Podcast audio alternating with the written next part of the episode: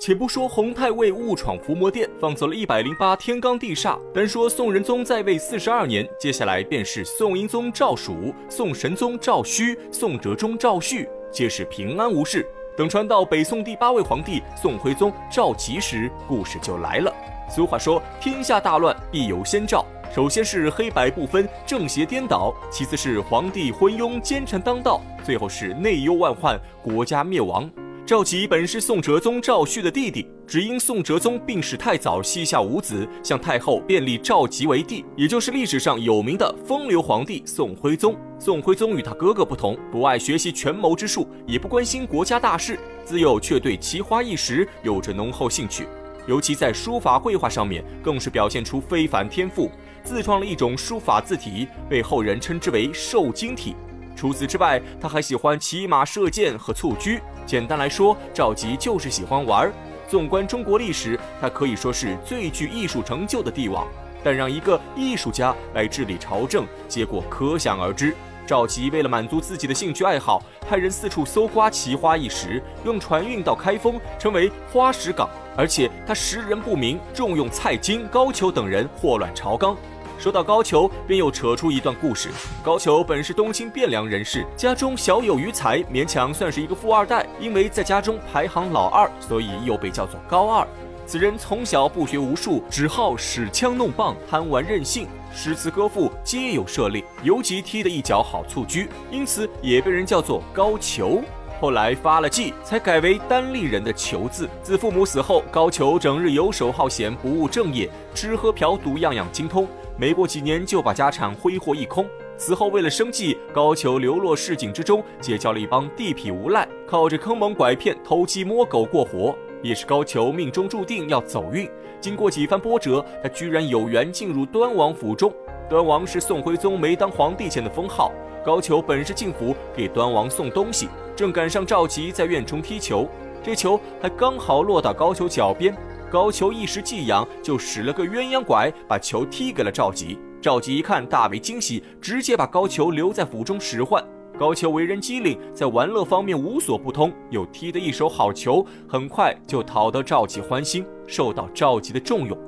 等宋哲宗死后，端王赵佶当了皇帝，高俅的地位更加显赫，成了宋徽宗的心腹大臣。宋徽宗一道谕令，便将高俅提拔为殿帅府太尉。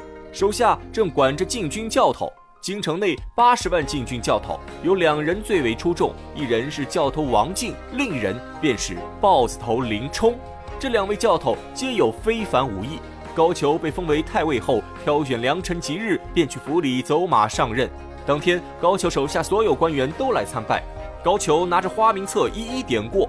却只差一个王进教头。此时有人出列禀告，王进身患重病，半月有余，已经提前请了病假。谁知高俅听后勃然大怒，认定王进是诈病在家，立刻派人去捉拿王进。再说这王进确实是患了重病，这几日病情刚有好转，被人带着来到府衙后，王进抬头一看，新上司高俅，心中大吃一惊。原来这高俅没有发迹之前，与王进的父亲有一点过节，曾被王进父亲一棒打翻，在家躺了三四个月才好。至此，高俅便与王进家结下仇怨。仇人相见，分外眼红。高俅明知王进有病在身，却故意刁难王进。给他安了个藐视上司的罪名，让人当庭杖打王进，只把王进打得死去活来，嘴角溢血。打了几十仗后，高俅想起今天是自己喜庆日子，决定暂时饶过王进，等日后再慢慢和他算账。派林冲和陆谦把王进送回家中，又让林冲二人看住王进，免得王进逃跑。这林冲是一个英雄好汉，为人最讲义气，平日与王进私交甚好。他也知王静留下来必遭大难，于是趁人不注意，偷偷放走了王静。高太尉得知消息后大怒，发下海捕文书捉拿王静。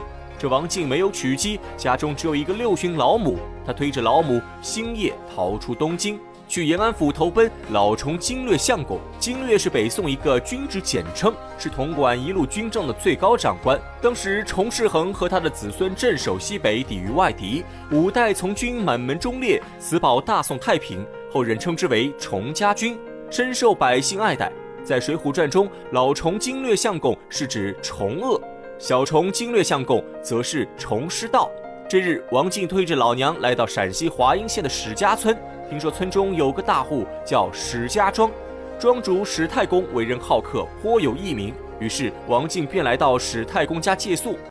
走入院中，正好见到两个大汉在空地厮打，其中一人光着上身，露出一身青龙花袖，体格健壮，面皮白净。原来那是为了表示自己是英雄好汉，都在身上刺一些花纹，叫做锦体。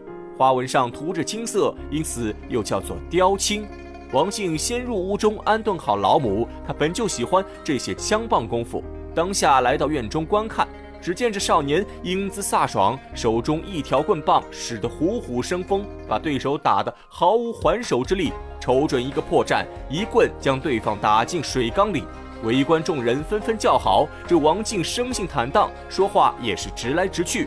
他看出这少年棒法招式虽然漂亮，但却并不实用，只是一个花架子。于是王静直言相告：这少年赢了对手，正在高兴。王静一番言语，犹如冷水当头浇下。少年自幼学武，拜了七八个名师，在村内一向是威名远扬，何曾被人如此轻视？少年心头火气，摆出架势，便要与王静一较高下。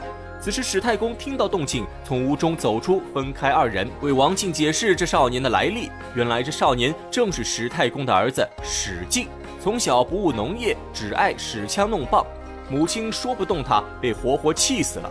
史太公只能随他胡来，耗费家资，到处聘请名师教他武艺，又请了能人巧匠，在史进身上刺了一身花绣，从肩臂到胸膛，总共绣了九条龙。因此，众人都叫他九纹龙史进。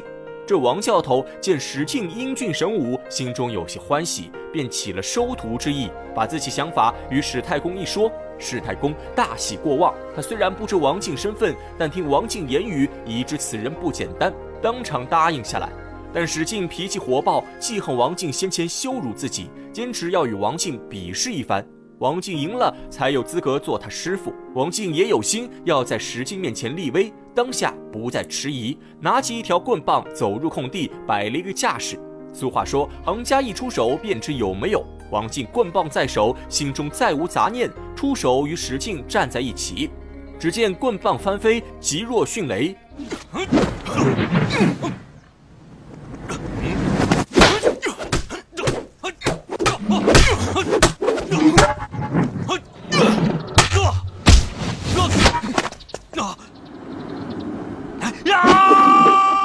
王进并未使出全力，战过数个回合，王进看出破绽，一棒将石进打倒在地。石进这才知道王进武艺高强，当下诚心拜王进为师。